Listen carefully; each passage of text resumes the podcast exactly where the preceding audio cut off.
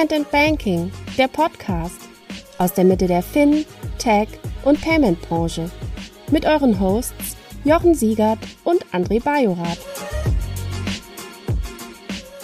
Hallo und herzlich willkommen zum Fintech-Podcast von paymentbanking.com.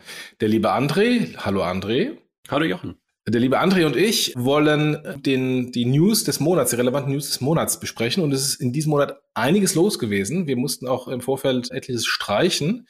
Mal gucken, wie wir die Stunde heute rumbekommen. Aber es waren etliche bewegende Nachrichten, die auch äh, teilweise fast erdrutschartig äh, Konsequenzen hatten. Aber da können wir ja, können wir ja gleich reingehen. Ja, dann fangen wir doch mal an. Und zwar mit einer, mit einer schönen Runde, sowas, was wir schon lange nicht mehr hatten, nämlich eine 60 Millionen Runde für Bright, äh, das schwedische Fintech Bright von der Lena, deren Namen nach Hackeleur, deren Nachname ich mal ein bisschen Problem habe, Hackeleur, machen Account-to-Account-Payments. Ich kenne Lena noch von, von Klarna, als ich mal Klarna integriert hatte. Das ist mal eine Runde, 60 Millionen, oder? Absolut. Also man hat gerade das Gefühl, dass Account-to-Account eines der wenigen Themen ist, was im Bereich Fintech gerade noch so ein bisschen FOMO erzeugt. So hat man jedenfalls das Gefühl, dass der ein oder andere Investor auf jeden Fall in das Thema reingehen will. Und wir hatten ja Ivy zuvor, ich glaube in, vor zwei Monaten oder vor drei Monaten mit zwei Runden. Und jetzt ist es Bright oder Brit oder wie auch immer es genannt wird. Interessant zu sehen, dass da natürlich auch unterschiedliche Investoren sind, aber das scheint gerade noch so eine der großen Wetten zu sein. Ja, absolut. Aber wenn ich mir auch anschaue, hier EP, digitaler Euro, das sind ja auch alles Account-to-Account-Payments. Also im Moment fängt vielleicht so die Dekade für ein Account-to-Account-Payments an im, im Zahlungsverkehr. Ja, ich bin mir ehrlich gesagt nicht ganz sicher, ne? weil äh, ich glaube, da steckt eine ganze Menge an Fantasien drin. Und gleichzeitig weißt du ja auch, dass die User Experience halt gerade bei Account-to-Account -Account, beziehungsweise bei jeder Payment-Variante ja super relevant ist. Und das ist so eine Frage, die ich mir immer noch stelle, wie du das wirklich vernünftig hinbekommst. Also ich verstehe natürlich total, dass jeder VC sagt, dieser Payment-Markt und die Dominanz von Visa Master auf der einen und möglicherweise äh, PayPal zusätzlich auf der anderen Seite ist so groß, da kann man was vom Kuchen abhaben. Und Account-to-Account -Account ist erstmal eine sehr, sehr günstige Variante, weil du halt die Infrastruktur der Bank mehr oder weniger for free benutzen kannst. Das verstehe ich alles. Aber ich glaube, du bist halt schon auch sehr stark darauf angewiesen, dass du halt eine geile Infrastruktur gebaut bekommst, also schon eine, eine gute User Experience für das Payment gebaut bekommst. Und die Kollegin Lena war ja kürzlich auch bei Casper im Podcast. Und ich habe mich da schon so ein bisschen gefragt, wie sie das Ganze machen und wie sie das Ganze halt vor allen Dingen auch at scale machen in real time, weil wir, was wir ja beide auch wissen, SEPA Instant ist zwar da, aber du hast noch eine ganze Menge Herausforderungen, wenn du wirklich SEPA Instant Payments als Zahlungsabsender losschicken willst, weil du natürlich teilweise ein Preisschild da draufstehen hast bei deiner Bank, weil das teilweise auch nicht unterstützt wird, weil das möglicherweise teilweise extra ausgewählt werden, werden muss. Und so wie ich sie verstanden habe in dem Podcast, aber das weiß ich nicht, sondern es war einfach nur eine Interpretation dessen, was ich da gehört habe, ist, dass da durchaus vielleicht so eine Art Cache in der Mitte gebaut ist. Also, dass sie eigentlich Verrechnungskonten nahezu bei jeder Bank hat, damit halt ein Realtime da ist weil du halt innerhalb der Banken in Realtime settelst und dann von denen das Geld weitergeschickt wird. Also so ein bisschen so wie Wise das macht für TransferWise, also für die ganzen Zahlungen. So klang das für mich so ein bisschen, weil sonst könnte ich mir momentan nicht vorstellen, wie sie auch europaweit heute schon Account-to-Account -Account für jeden vernünftig anbieten kann. Es sei denn, du hast halt, wie gesagt, diese Verrechnungskonten bei den relevanten Banken und auf die Art und Weise sammelst du halt das Geld ein und dann schickst du es halt weiter, weil das war ja etwas, was sie halt auch gesagt hat, dass sie halt eine Confirmation an den Zahlungsempfänger gibt. Das sind ja alles so Dinge, die heute ansonsten so schwierig noch da sind. Du hast ja noch keine Rückmeldung, die an dir aus dem System rauskommt. Sie dann wirklich ausgelöst und sowas. Also wir sind jetzt gerade so ein bisschen in, in, in so einer Nerd-Welt abgetaucht, aber so könnte man es interpretieren, dass da eigentlich so eine Art Schattensystem im Hintergrund aufgebaut worden ist. Weil da hat sie auch viel von gesprochen, dass die da viel Technologie aufgebaut hat. Das ist, glaube ich, dann interessant, weil das kann natürlich auch echt ein Value-Add sein, dass du da halt so eine Art eigene wie soll ich das sagen, Infrastruktur mit Verrechnungskonten hast. Ob das dauerhaft dann notwendig ist, wird man sehen, aber so stelle ich mir das gerade ehrlich gesagt vor, als ich ihr zugehört habe, ohne direkt mit ihr gesprochen zu haben. Einfach nur aus den Fragen, die Kaspar im Finance Forward Podcast mit Lina besprochen hat. Ja, Ja, auf jeden Fall spannend und vor allem äh, mal wieder ein schwedisches Startup. Da müssen wir immer Anführungsstrichen aufpassen, weil die Schweden schaffen es aus ihrem kleinen Land heraus, ähm, große, bekannte internationale Startups zu bauen. also von daher, und dann hat auch gleich wieder die 60 Millionen Runde. Das ist schon mal ein, ein starker Pflock, der da eingeschlagen wurde. Mhm. Absolut. Dann gehen wir auf eine kleinere Runde. Ein Zehntel davon, sechs Millionen, sieht äh, Finanzierung, was auch nicht schlecht ist, für GetPaid. GetPaid ist ein B2B-Marktplatz und sollen Marktplatz-Payments ermöglichen, also das Aufteilen. Ist kein Marktplatz, ähm, für, ne? Ist, also ist kein, nee, ist kein ist Marktplatz. B2B-Marktplatz. B2B-Zahllösung für Marktplätze. Habe ich Marktplatz gesagt? Ja. Sorry. Also ja, genau. B2B-Zahllösung für Marktplätze und sollen insofern die Marktplatzzahlung aufteilen zwischen Händler, Marktplatz und sonstigen Stakeholdern, die bei so einer Zahlung da noch die Hand aufhalten ja, ich glaube, dadurch, dass halt viele, viele, viele Modelle mittlerweile Marktplätze sind, sind da halt auch individuelle Lösungen für Zahlungen äh, wahrscheinlich notwendig. Hey, das ist wieder so eine typische Frage. Ist es einfach wirklich ein Produkt oder ist es ein Feature? Du weißt, diese Frage stelle ich mir immer wieder. Ja. Wird man sehen. Also ich habe zu wenig Einblicke in GetPaid, um das, um das ähm, zu verstehen, was die genau tun und was sie genau als USP haben oder ob es möglicherweise auch eine Lösung ist, die eigentlich ein Payment Service Provider anbieten kann, Schrägstrich eine Acquirer anbieten kann, also wie eine Adyen oder wie eine Computop oder sowas auch immer. Weil das ist ja etwas so Collecting des Geldes und da, so, so sieht es ja aus, um dann halt vielleicht dann irgendwie auch besser die Provisionen an die, an die einzelnen Teilnehmer des Marktplatzes auszuzahlen. Kann sein, dass es auf jeden Fall ein Markt ist, aber wie gesagt, Frage, ob es eine Company ist, ob es ein Produkt ist, ob es ein Feature ist, wird man, wird man, glaube ich, sehen. Aber ja, hey, es war lange, das Lustige ist, lange dass, sorry, Jochen, das Lustige ist, Trotzdem, es hört nicht auf, dass halt in diesem Bereich Payments weiterhin Unternehmen gebaut werden. Und das ist ja immer wieder lustig. Ne? Also Payments ist halt so eine wichtige Infrastruktur für viele, viele Dinge, dass man halt merkt, dass da halt auch die Ideen nicht ausgehen und dass da halt auch immer wieder Geld investiert wird. Ja, es war, es war lange ein Differenzierungsfaktor, genau diese Möglichkeiten der Marktplatz-Payments für Adyen. Deswegen bin ich gespannt, ob GetPaid da quasi eins oben drauf legt oder das anders macht, dass dann jeder Payment-Anbieter Marktplatz-Payments machen kann. Bin ich mal gespannt, wie es, mit denen weitergeht. Aber bleiben wir bei Adyen. Adyen hat nämlich, und das war das, was ich vorhin sagte, mit teilweise erdrutschartigen Auswirkungen. Adyen hat wie andere große Payment-Anbieter in Europa und sogar in USA, PayPal, äh, Square, also Block, haben darunter leiden müssen, dass Worldline eine Gewinnwarnung, also Gewinnwarnung ist übertrieben, eine, eine, eine Warnung, dass der Gewinn zukünftig nicht mehr so hoch sein wird und auch im letzten Quartal der Gewinn nicht so hoch ist, wie die Analysten erwartet hatten, rausgegeben. Das hat dazu geführt, dass Worldline an einem Tag 60 Prozent eingebrochen ist, nachdem es vorher schon massiv eingebrochen war und Adyen und Netz und PayPal und Co. alle mit runtergezogen hat. Also insofern nochmal einen massiven massiven Shift nach unten äh, und die Riesengewinne aus der Corona-Zeit sind vorbei. Wir haben da auch bei Payment Banking einen, einen, ausführlichen Artikel drüber geschrieben, der teilweise auch so ein bisschen Widerspruch erzeugt hat. Aber was ist denn deine Sicht drauf auf das Thema? Also habe ich, glaube ich, gar nicht so sehr so eine, so eine, so eine große Sicht drauf, wie, wie du sie hast. Also ich glaube, natürlich ist es so, dass wir, wie du es gerade schon gesagt hast, in der Corona-Zeit einfach unfassbar große Wachstumsraten in diesem Payment-Bereich hatten. Und dadurch einfach auch diese ganzen Player noch mehr in den Fokus gerückt sind und dadurch wahrscheinlich auch die Bewertungen durch die Decke gegangen sind, weil halt auch so viel E-Commerce so stattgefunden hat. Und jetzt wird wahrscheinlich dem einen oder anderen klar, dass es zwar irgendwo ein Scale-Game ist, aber dass es natürlich auch so ist, dass da immer ganz, ganz geringe, ganz, ganz geringe Margen irgendwo drin sind. Ne? Und dass halt irgendwie, glaube ich, auch eins klar ist, dass diese ganzen Player von so, sag mal, Makroveränderungen wie einer Zinswende eigentlich gar nicht profitieren. Und weißt du, das ist halt so bei Banken noch ein bisschen was anderes. Und hier hast du wirklich nur einen kleinen Bereich aus der Finanzdienstleistungswelt und der ist halt mehr oder weniger immer gleich. Also das heißt also, was ich sagen will, diese Makroveränderungen haben irgendwie keinen Einfluss. Das macht es möglicherweise ein bisschen anders. Und du hast halt weiterhin wahrscheinlich vielleicht auch zu viele Player, ne, die halt nicht alle irgendwie unendlich wachsen können. Und deshalb ist, glaube ich, auch so gerade die Herausforderung für viele, diese Bewertungen, die halt die, durch die Decke gegangen sind, durch Sondereffekte wie, wie Corona, dann auch zu rechtfertigen für die Zukunft. Also diese ganzen Wachstumsfantasien, die halt da waren, die halt durch diese Sondereffekte getriggert waren, sind halt dann, dann doch nicht in der Realität angekommen. Ich glaube, das ist so ein bisschen so mein, mein View darauf.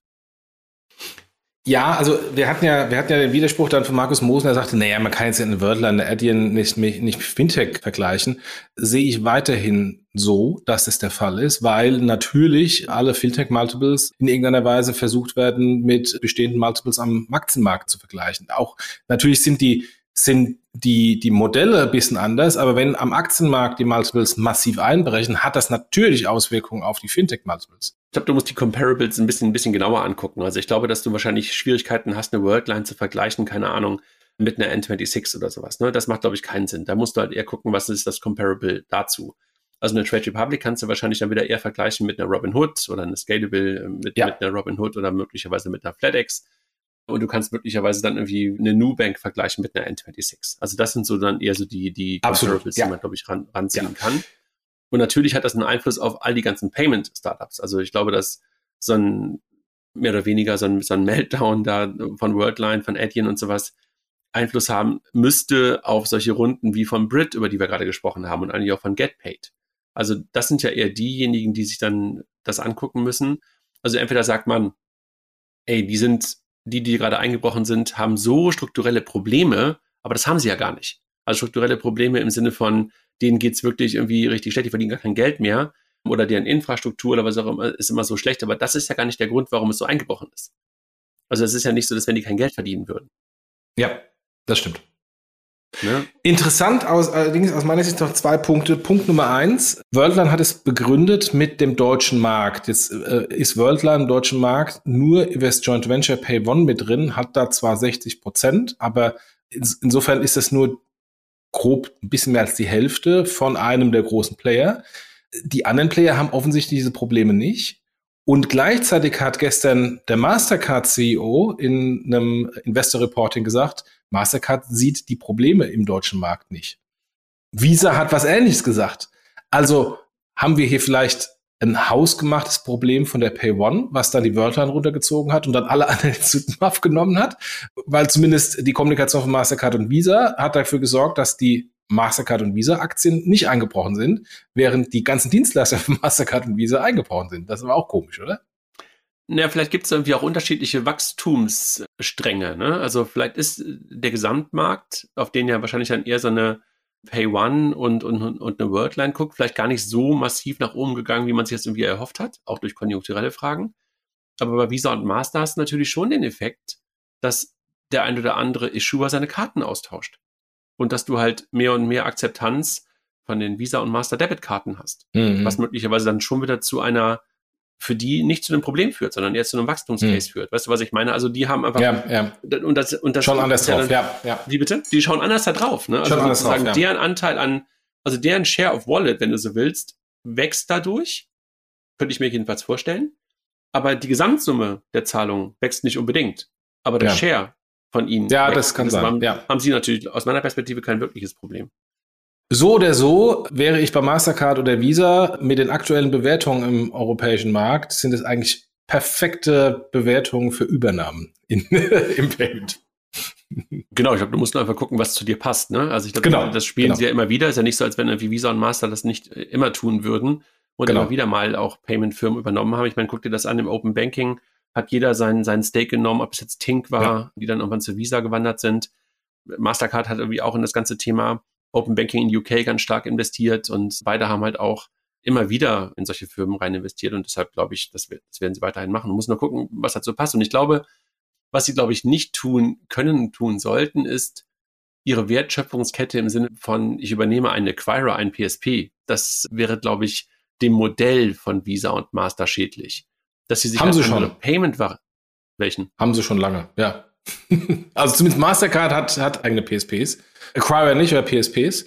Aber Visa weiß es gar nicht. Ja, aber du, also was wir aber auch wissen, Acquire und PSP rutschen immer weiter zusammen. Und ich glaube, wenn ja. du halt über das 3- oder 4-Corner-Modell sprichst, und es ist ja eigentlich ein 4-Corner-Modell, dann ist es, glaube ich, schwierig, wenn du sozusagen mit dir selber deine Geschäfte machst. Ja, ja. Absolut. Ja, gehen wir weiter zum nächsten Thema, was auch beeindruckend war vom, vom Volumen. Achimi, die wir hier schon lange im Podcast begleiten, im Blog und auf Konferenzen, hat die Süddeutsche die 2021er Zahlen rausgebracht, nämlich aus der Bilanz, nämlich die haben im Moment kumuliert knapp 100 Millionen Verlust gemacht seit Gründung und haben im Jahr 2021 gerade mal 150.000 Euro Umsatz gemacht. Was im Verhältnis sehr überraschend ist, dass dann so wenig Umsatz bei so viel Investment rauskommt. Ich habe äh, bei Payment Banking da auch eine, eine Infografik gemacht, um einfach mal dann das verglichen mit anderen Ident-Fintechs, auch wenn das ein bisschen FMWin verglichen ist, also mit äh, ID Now und, äh, und Web-ID. Aber die sind ja alle mehr oder weniger im gleichen Bereich und niemand hat auch eine Verivy vorgeschrieben, dich vielleicht erstmal in das KYC reinzugehen und da erstmal ein Grundrauschen zu machen. Und da sieht man, wie stark Verimi auch von den unternehmerisch geführten Fintechs im Abstand ist. Gleichzeitig in der, in der Pressemitteilung oder in dem Bericht von der Süddeutschen sagte, äh, hieß es, dass die Gesellschafter weiterhin hinter Verimi stehen. Das war wohl doch nicht so richtig, weil jetzt in einem anderen Kontext äh, hat die Deutsche Bank gesagt, dass sie sich von ihren Anteilen trennen möchte, bei einem Interview in der Financial Times vom Retail-Vorstand der Deutschen Bank. Also sieht aus meiner Sicht nicht so rosig aus für Remy. Wie siehst du es? Ich finde es weiterhin schade. Also wenn ich einfach historisch darauf zurückgucke, weil ich glaube, da sind wir uns einig, diese Idee und auch das Ganze als Joint Venture verschiedener Player aufzubauen, war, glaube ich, genau richtig. Dass du da eine ganze Zeit lang halt auch Geld reinstecken musst, war, glaube ich, auch klar dass sie keine Use Cases gefunden haben, jetzt auch nach sechs Jahren, sieben Jahren, acht Jahren, weiß gar nicht genau, sieben Jahren, die relevante Umsätze erzielen, ist natürlich einfach bitter und vielleicht haben sie einfach teilweise auf falsche Wetten gesetzt.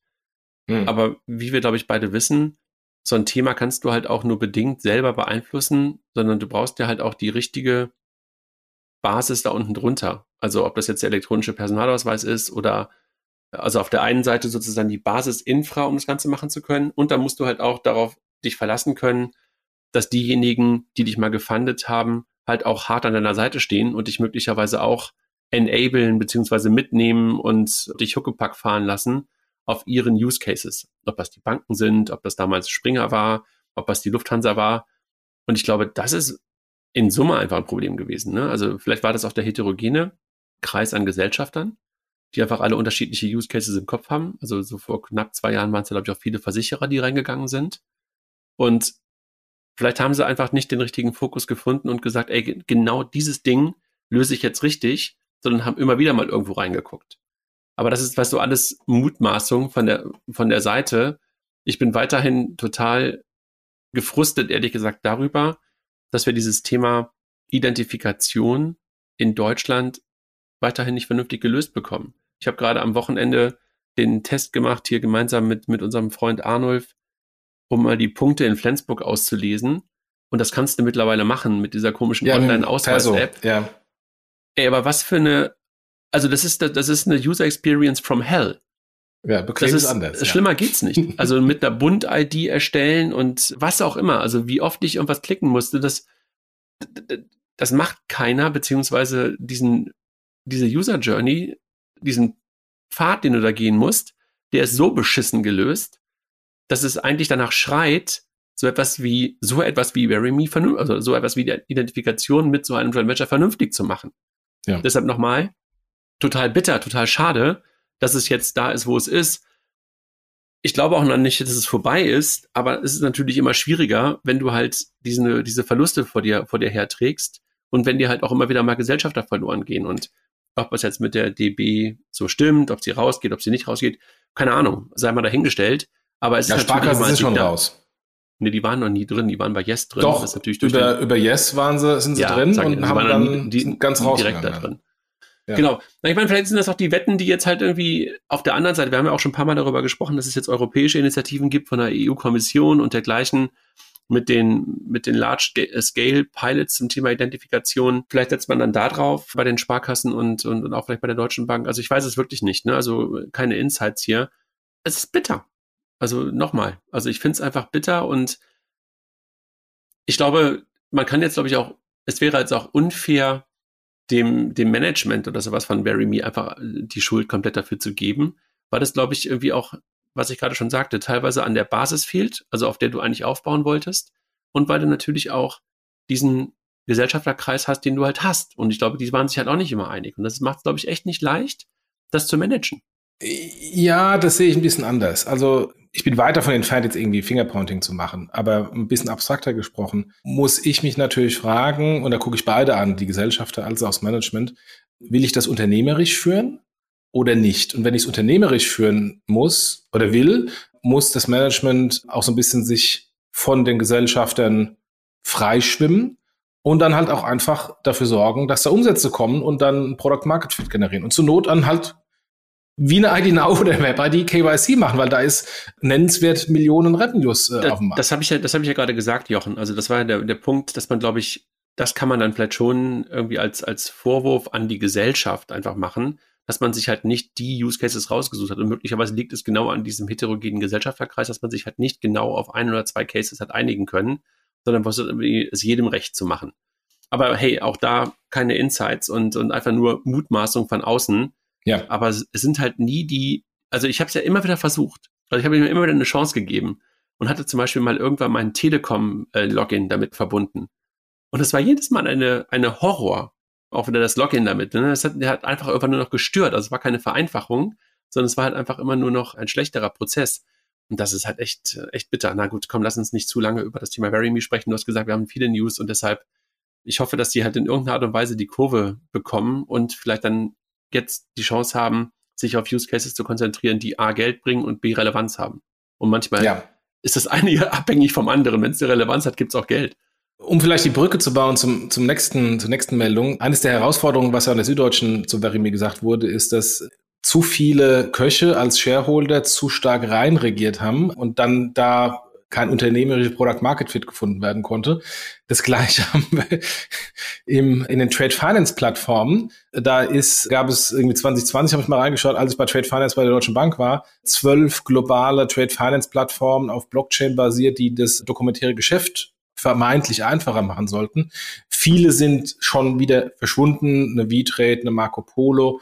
Und jetzt hat die letzte große Bankenplattform, Contour, also die anderen waren auch Bankenplattformen, Contour auch aufgegeben, Insolvenz ähm, ähm, eingemeldet.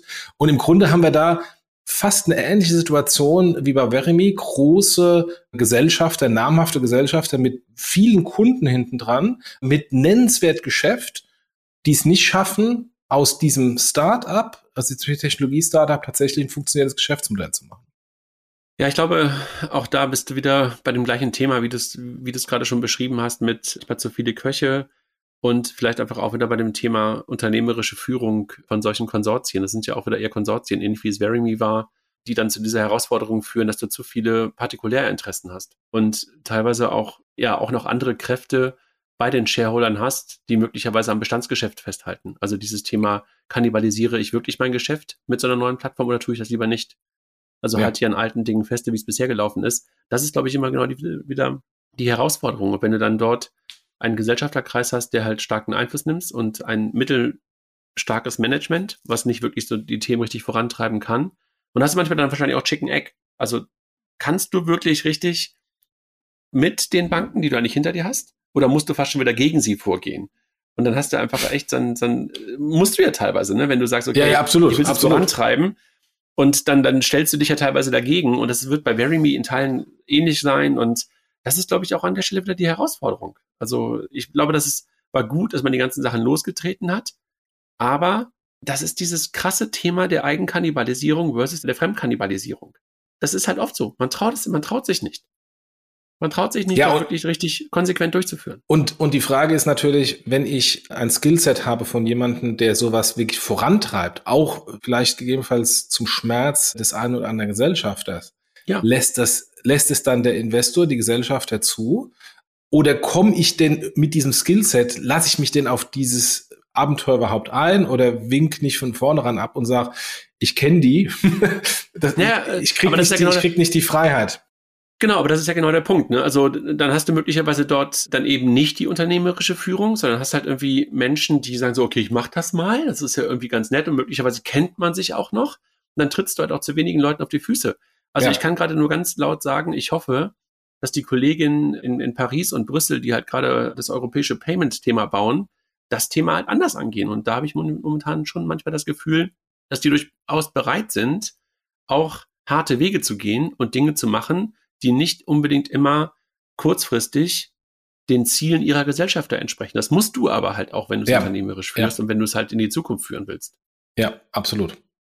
Also ich drücke die Daumen, Martina.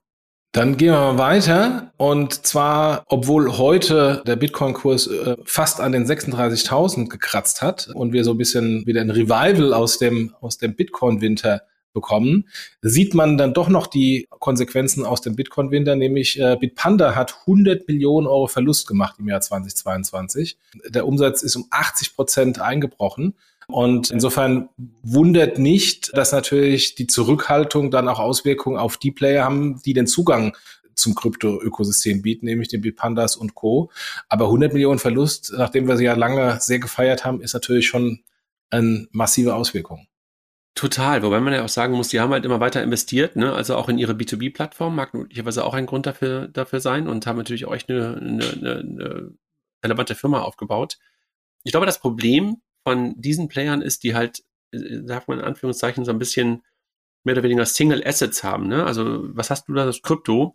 Die haben nichts, was in irgendeiner Art und Weise abfließende Assets kompensiert und abfließende Trades kompensiert. Was du halt bei einer Trade Republic und bei einer, bei einer Scalable vor allen Dingen halt auch hast, die sind diversifizierter mittlerweile.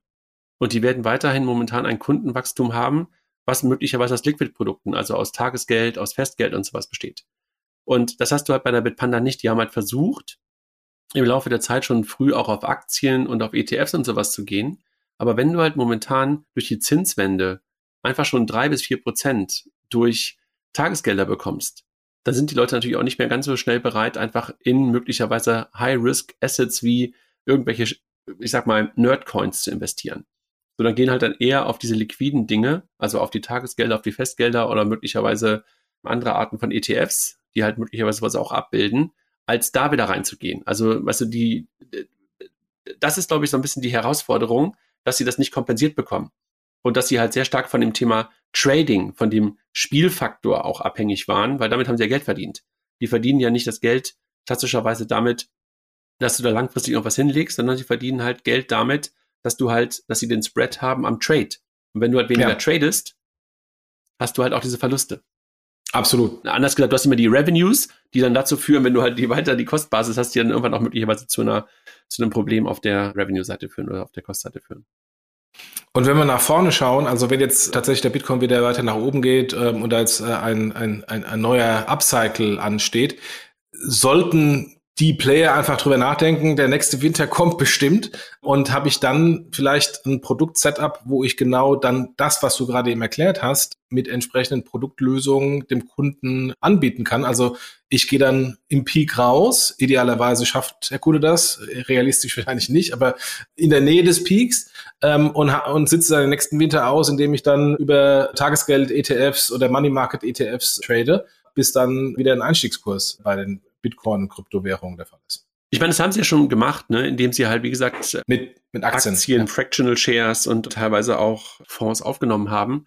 Aber du musst natürlich so ein paar Sachen erfüllen. Ich meine, das macht eine, eine Bison ja auch, dass du mittlerweile ganz normal ETFs und Aktien und sowas kaufen kannst und sie halt MIFID-compliant ähm, sind. Also das ist ja schon etwas, was die gerade alle versuchen. Aber ich glaube, das ist noch ein bisschen die Herausforderung, ne? dass du halt gerade durch die Zinswende diese Produkte dort nicht aufgefangen bekommst. Und das kann der Trade und der Scalable momentan noch besser auffangen. Dann gehen wir weiter. Doc Financial übernimmt Paydora Finance vollständig. Mhm. Was sagst du dazu?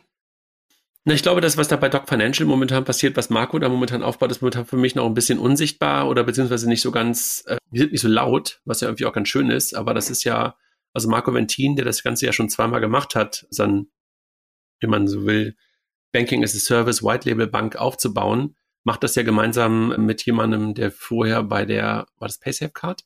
ich glaube, PaySafeCard war oder Pay, ja, jeweils einer von den Münchner PSPs gemeinsam. Also da steckt A schon relativ viel Geld einfach aus den eigenen Taschen hinter, was es manchmal ein bisschen entspannter macht.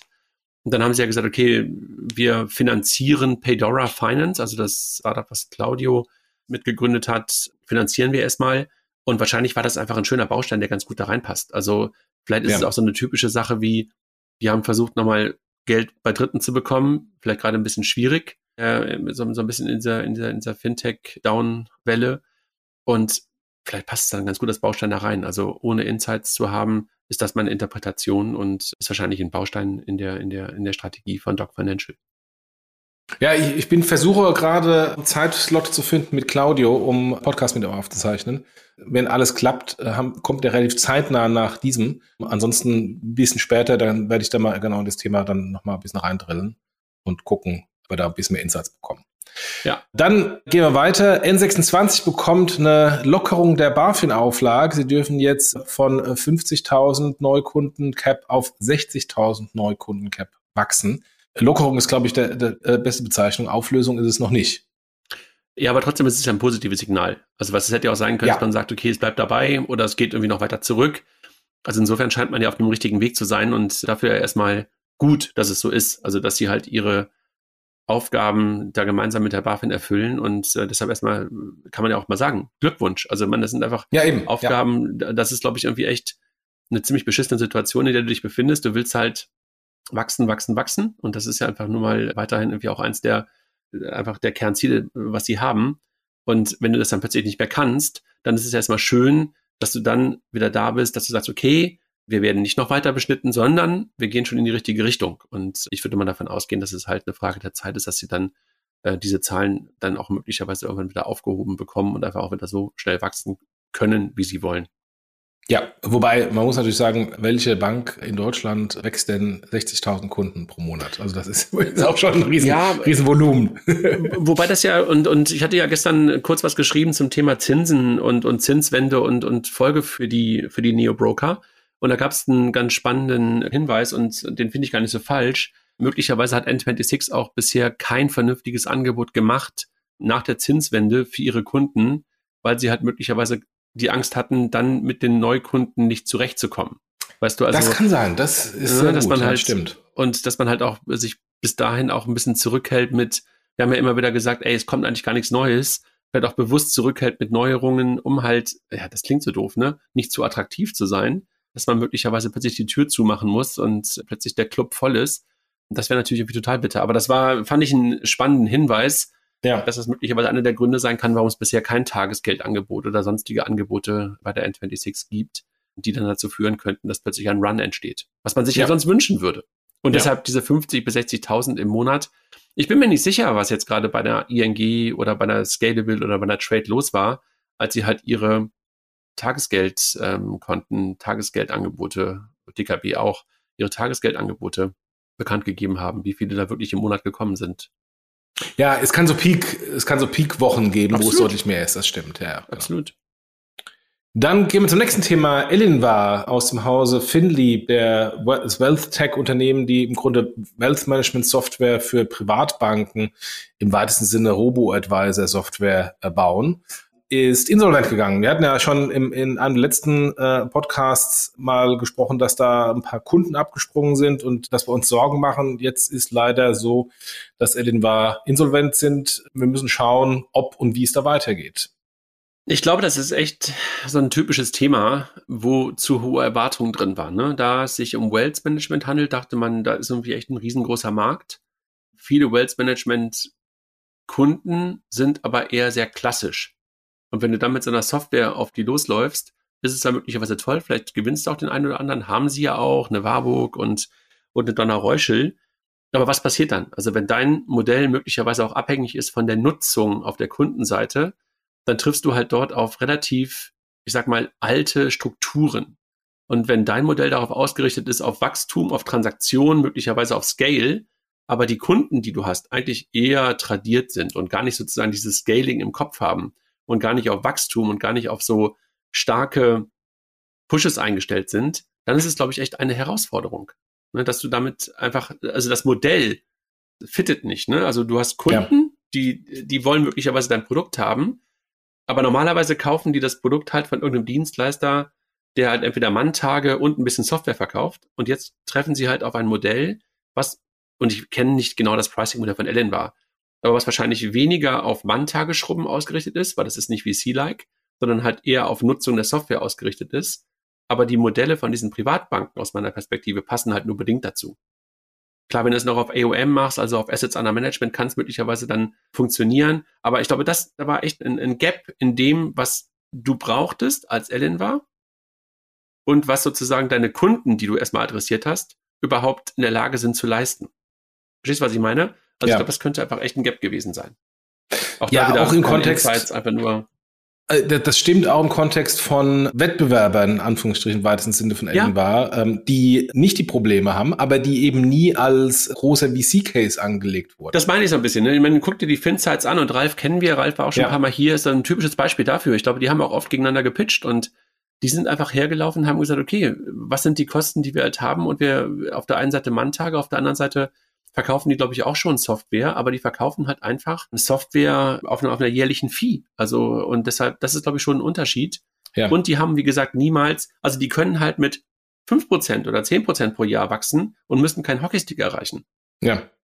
Also die ja. Kunden auf der anderen Seite sind bereit sozusagen für langsames Wachstum und die, die sind aus meiner Perspektive, also ich meine, guck mir, also so eine, so eine Warburg, wenn die auch so einen Robo-Advisor anbieten, da kann man ja nicht davon ausgehen, dass die plötzlich mit der Scalable sozusagen in den Wettbewerb gehen und wirklich einen Hockeystick in der Kunden, im Kundenwachstum und AOM schaffen, sondern das ist ja eher so, okay, jetzt bieten wir unseren Kunden auch ein digitales Produkt an, aber halt eher wahrscheinlich auch wieder mit so einem kleinen Wachstum. Also deshalb, ja, Interpretation. Vielleicht will irgendwann der, der liebe äh, Chris mal mit uns darüber sprechen.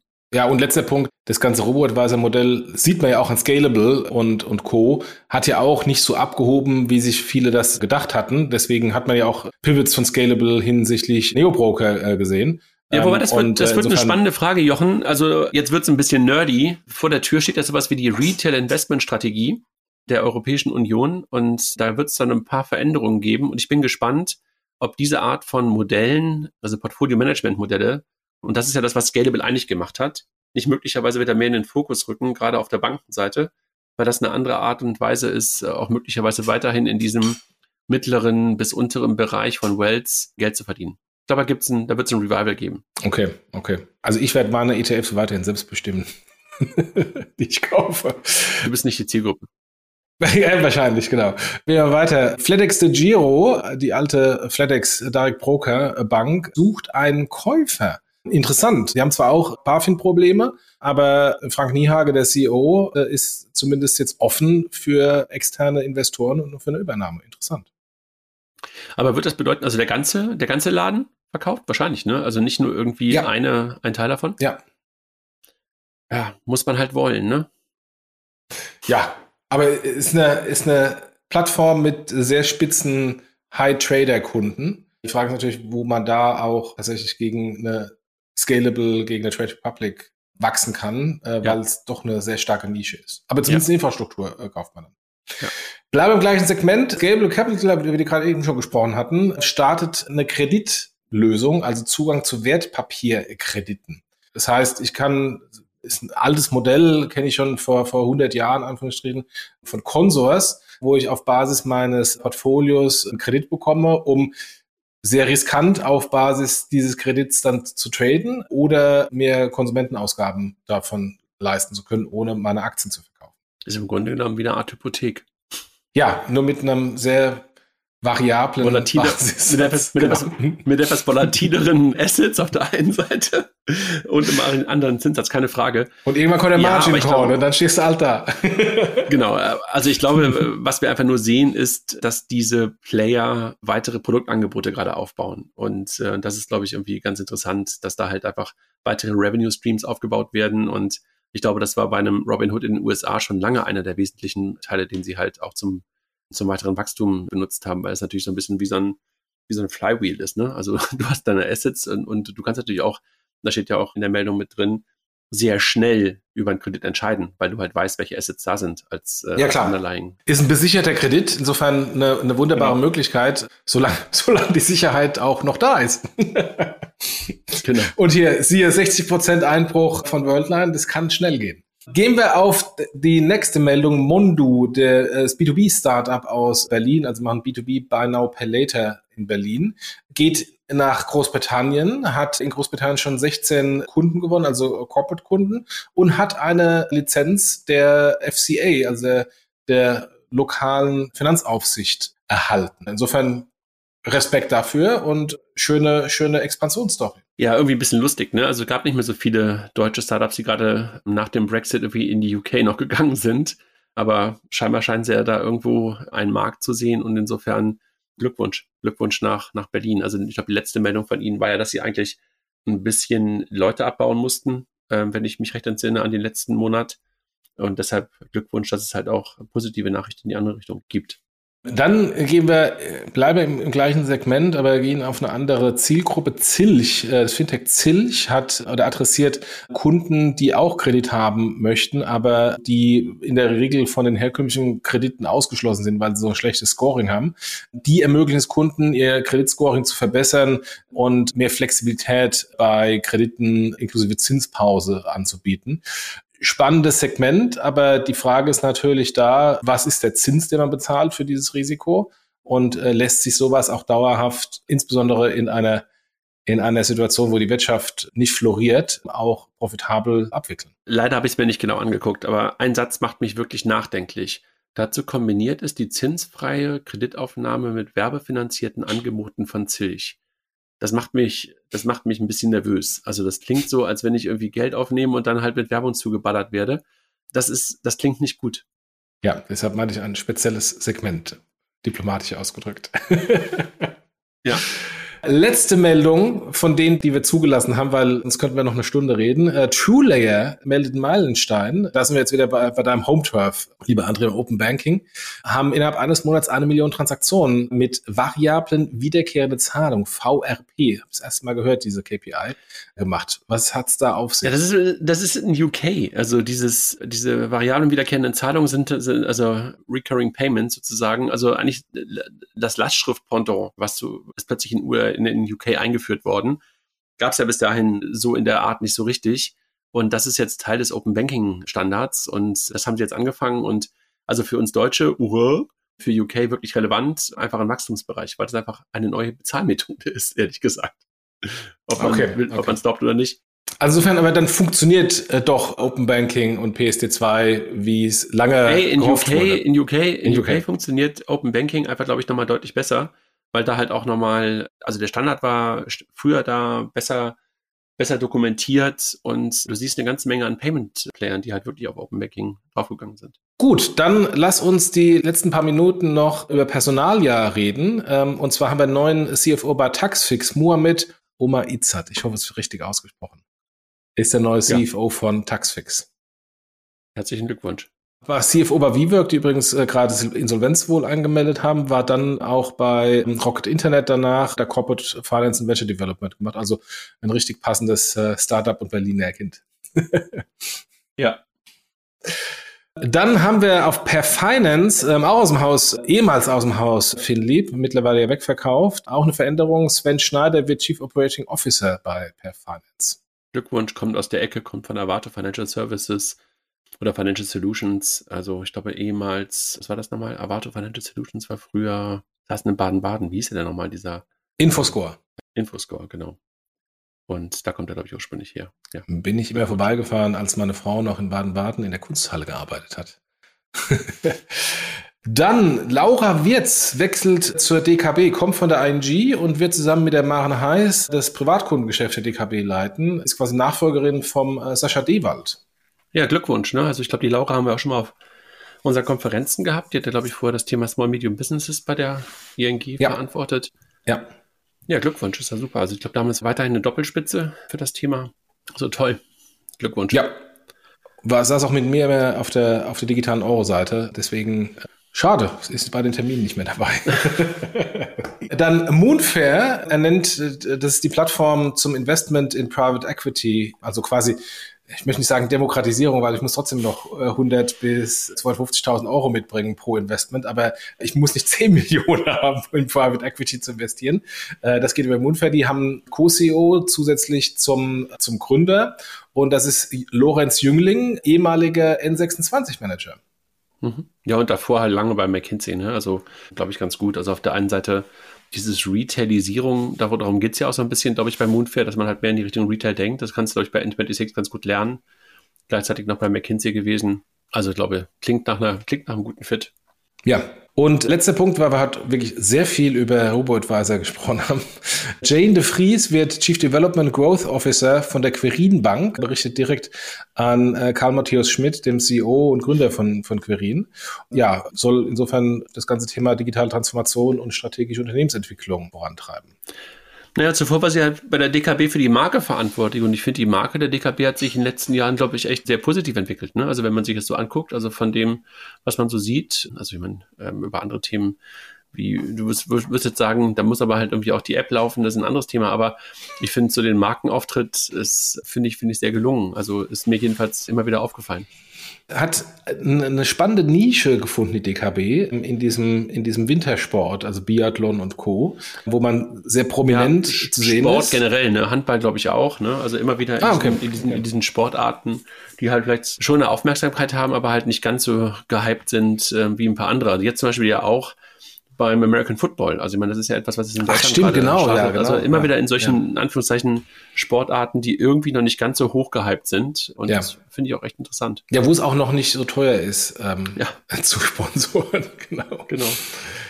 Ja, das war der Oktober. Ähm, wir gehen jetzt in die äh, dunklere Jahreszeit rein. Mal gucken, was der November bringt und wie vor allem die Funding-Situation weitergeht, ob wir da weiter Insolvenzen sehen. Wir sehen ja die ersten Lichter, haben wir am Anfang besprochen, dass wir neue Funding-Runden sehen, auch nennenswerte Funding-Runden. Das heißt aber nicht, dass wir oder andere Startups noch nicht noch massiv weitere Probleme haben äh, zu fanden und wir vielleicht doch noch in die eine oder andere Insolvenz reingehen, jetzt im dunklen Winter. Gut, dann vielen Dank dir und und viel Spaß und ne, was heißt viel Spaß? Quatsch. Kommt gerne zum Fintech Triple. Also es gibt auf unter fintechtriple.de oder .com, keine Ahnung genau, gibt es Karten. Freuen uns euch am 22. und 23. November in Berlin begrüßen zu dürfen. Genau, das auch in Kombination mit dem Wort Fintech des Jahres. Und dann haben wir auch schon den ersten Weihnachtsmarkt. Richtig. können, wir, können wir dann mit Glühwein und wie heißt das andere Ding, was du mehr trinkst? Mit dem Feuerzangenbowle. Feuerzangenbowle, genau. Dann können wir uns da den Kopf wegschießen. Alles klar. Tschüss, Jochen. Wir freuen uns auf euch. Tschüss.